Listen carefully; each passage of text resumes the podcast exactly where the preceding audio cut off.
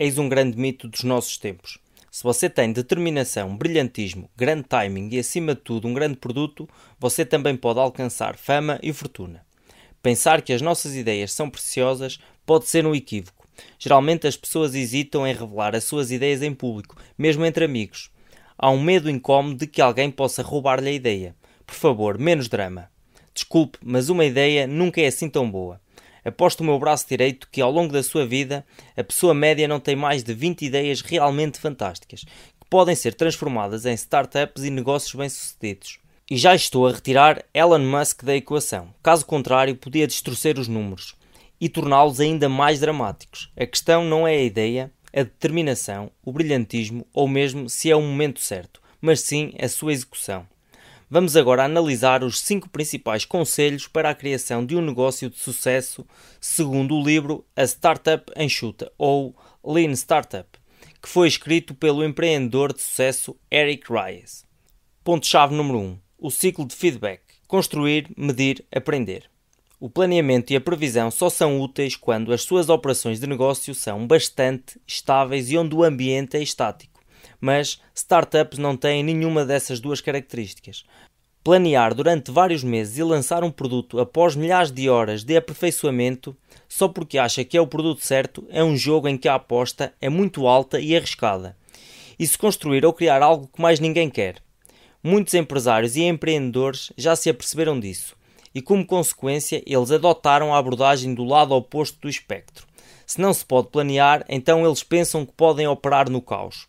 Por isso, adotam a estratégia do just do it, basta fazê-lo. A Nike pode estar certa quando lhe diz para calçar os seus ténis de corrida e simplesmente fazê-lo. Mas, na construção de uma startup de sucesso, este plano normalmente falha. Então, o que podemos fazer?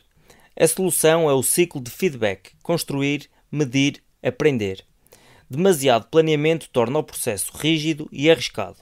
A abordagem basta fazê-lo tende a transformar tudo em caos a solução a passar rapidamente pelas várias etapas do ciclo de feedback que vou repetir novamente: construir, medir, aprender.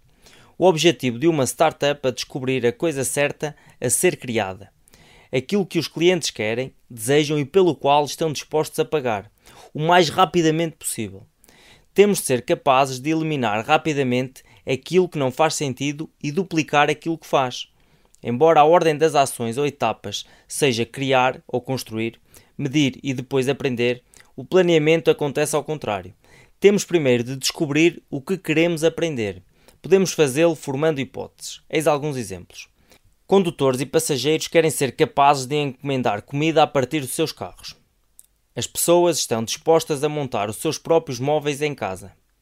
As pessoas estão dispostas a pagar mensalmente por poderem transmitir e ouvir música ilimitada online. Em retrospectiva, estas hipóteses parecem triviais, mas antes destas empresas provarem que tinham razão, elas não tinham, certo? Tudo parece impossível até ser feito. Depois de formular estas hipóteses em torno das quais a sua startup vai girar, é tempo de as validar ou rejeitar, o que nos leva ao próximo ponto-chave.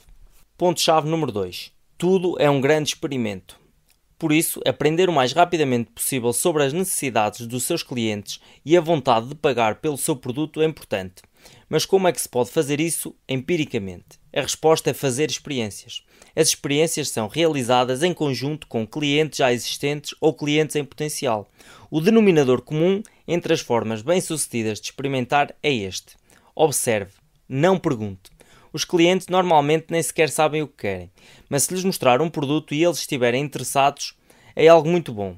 Então acabou de ganhar alguma aprendizagem validada.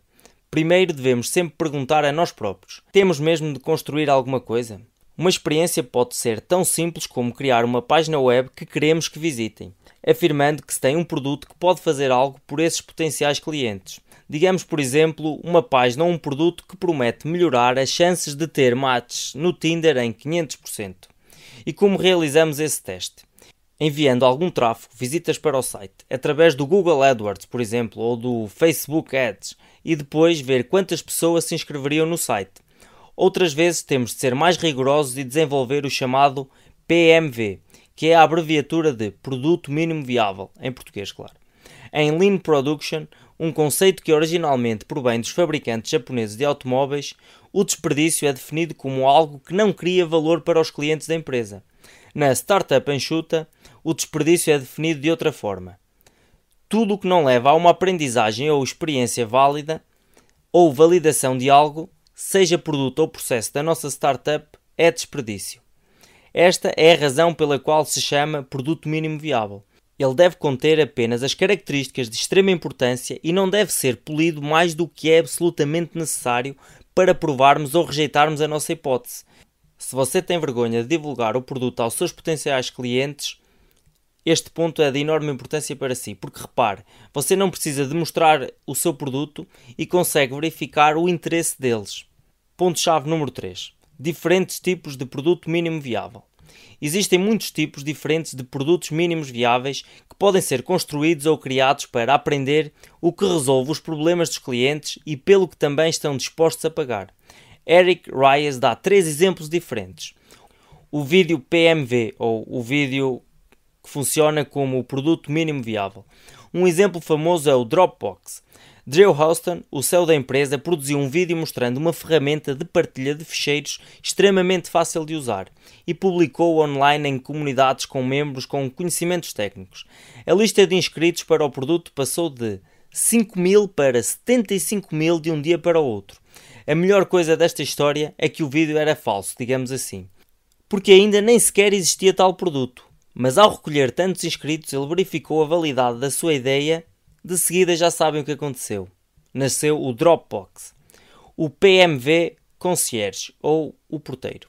Outra forma de testar empiricamente a sua hipótese inicial e obter uma aprendizagem validade sobre os clientes é dar-lhes o tratamento de concierge. Isso significa concentrar-se num único ou em poucos clientes e desenvolver o produto de acordo com as suas preferências.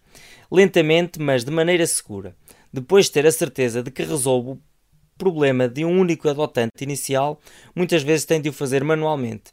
Pode expandir para mais clientes e automatizar cada vez mais o processo. O produto mínimo viável conhecido como o feiticeiro de Ozé.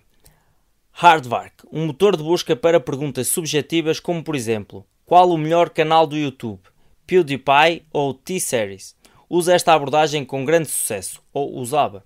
Basicamente, trata-se de fingir que você desenvolveu uma solução técnica sofisticada, enquanto por detrás das cortinas é operado por seres humanos.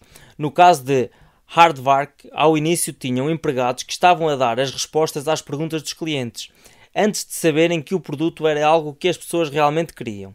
No entanto, a título de curiosidade, já não existe esse motor de busca. O Google comprou e depois extinguiu. Ponto-chave número 4. Os três motores de crescimento. Agora, depois de termos confirmado ou validado que o produto cria valor para alguém, é tempo de mudarmos o foco para o crescimento. Eric Reyes argumenta que existem três tipos diferentes de motores ou mecanismos de crescimento em que uma startup se deve concentrar e deve escolher apenas um como foco principal e tentar melhorar as métricas associadas a esse motor através de interações no circuito de feedback que vimos anteriormente. O motor viscoso ou pegajoso estes tipos de negócios são concebidos para atrair clientes que ficam a longo prazo como que fidelizados. Uma empresa deste tipo deve concentrar-se principalmente em duas variáveis: a taxa de angariação de novos clientes e a chamada taxa de rotatividade, que é a fração de clientes que não se mantiveram envolvidos com o produto da empresa. O motor de crescimento viscoso é utilizado, por exemplo, por empresas em que os clientes fazem compras repetidas, como a Gillette, e também por praticamente todas as empresas de jogos online. O motor viral. São empresas que se concentram na sua divulgação como epidemias. Por cada novo cliente que entra, a ideia é que essa pessoa também convide um ou mais amigos. O sucesso de uma empresa deste tipo depende de algo chamado coeficiente viral. Este é calculado como o número de clientes recrutados em média por cada cliente recrutado.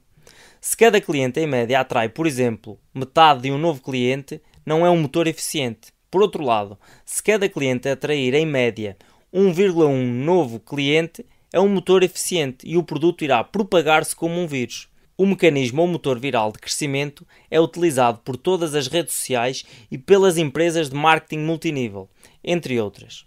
O motor pago. Uma empresa que utiliza o motor de crescimento pago percebe que, em primeiro lugar ou de alguma forma, terá de se concentrar na publicidade para chegar aos clientes. As duas métricas mais úteis para uma empresa deste tipo são o CPA, abreviatura de custo por aquisição, e LTV, em português será algo como valor de vida útil do cliente é simplesmente a diferença entre a rentabilidade de um cliente durante todo o seu ciclo de vida, menos o custo de aquisição de um cliente, que determinará a taxa de crescimento dessa empresa. Um exemplo são as empresas de e-commerce ou comércio eletrónico. O mentor de Eric Ries costumava dizer-lhe o seguinte: As startups não morrem de fome, elas afogam-se. Ele queria dizer com isso que há tanto que uma startup pode fazer mas é muito mais difícil determinar o que uma startup deverá fazer, ou seja, onde se deve focar exatamente. E os três motores de crescimento são uma forma de concentrar a energia no lugar certo. Ponto-chave número 5: flexibilidade, pivôs ou perseverança. O empresário bem-sucedido não desiste depois de enfrentar um pouco de vento de proa, mas ao mesmo tempo também não se agarra obstinadamente à sua ideia até se despenhar tem de possuir simultaneamente perseverança e flexibilidade. Por vezes é necessário flexibilidade, ou por outras palavras, pivôs, ou seja, uma mudança na estratégia e na visão global que tem para a sua startup. Mas como sabemos quando devemos virar? É um processo em três etapas. Número 1. Um, estabelecer uma linha de base da situação atual utilizando um PMV, ou seja, o produto mínimo viável. 2. Tenta ajustar o PMV em direção ao ideal através de várias interações no circuito de feedback, criar, medir e aprender. 3. Flexibilidade ou perseverança. A questão é que existirá sempre uma zona cinzenta. Se as nossas tentativas de ajustar o PMV em algo que está a melhorar o nosso mecanismo de crescimento não está a ajudar, é um sinal seguro de que precisamos de mudar. Mas será que uma melhoria de 10% ao ano é suficiente? Infelizmente, não há aqui um limiar claro ou definido é necessária intuição que só podemos ganhar com a experiência. Aqui estão alguns dos pivôs mais comuns a fazer. Pivô do segmento do cliente. O grupo inicial de clientes em que pretendia concentrar-se pode não estar tão interessado como pensava, mas talvez outro grupo tenha mostrado muito entusiasmo. Vamos então antes concentrar-nos nessas pessoas, é claro. Pivô de captação de valor decidir oferecer o produto gratuitamente e, em vez disso, cobrar pela publicidade que se coloca no seu produto. É um pivô típico que muitas empresas que utilizam um motor viral de crescimento tendem a fazer. Mais uma vez, as redes sociais como o Facebook são gratuitas para o utilizador, mas ganha dinheiro através das empresas ou pessoas que a usam para publicitarem os seus produtos. Motor do pivô de crescimento. Talvez a sua perspectiva de que o produto se propagaria viralmente como uma epidemia tenha sido rejeitada, mas entretanto descobriu que o valor vitalício de cada cliente é muito mais elevado do que o custo de aquisição desse mesmo cliente. Então pode passar do motor viral de crescimento para o motor de crescimento pago. Uma coisa que é importante ressaltar aqui é que um pivô não é uma falha. Descobrir que algo não funciona pode não ser tão útil e entusiasmante como descobrir algo que funciona, mas é muito melhor do que tentar sair de um buraco sem fundo. Está na hora de finalizarmos. O objetivo de uma startup é descobrir a coisa certa ou produto a criar e que os seus clientes querem e vão pagar o mais rapidamente possível. Para confirmar ou rejeitar a sua hipótese, devem ser feitas experiências para obter uma aprendizagem validada sobre potenciais clientes. Um PMV geralmente forma a base de tais experiências. Dois tipos populares de PMV são vídeos explicativos ou demonstrativos e o modelo do feiticeiro DOZ. Cada startup deve concentrar-se num motor de crescimento, seja o pegajoso, o viral ou o pago. Para ser um empreendedor bem-sucedido, deve ter perseverança e flexibilidade ao mesmo tempo. Ter de usar um pivô não significa que fracassou. De facto, quase todas as empresas em fase de arranque que se tornaram bem-sucedidas alteraram em algum momento a sua estratégia. Bem, espero que tenham um bom dia. Até ao próximo vídeo.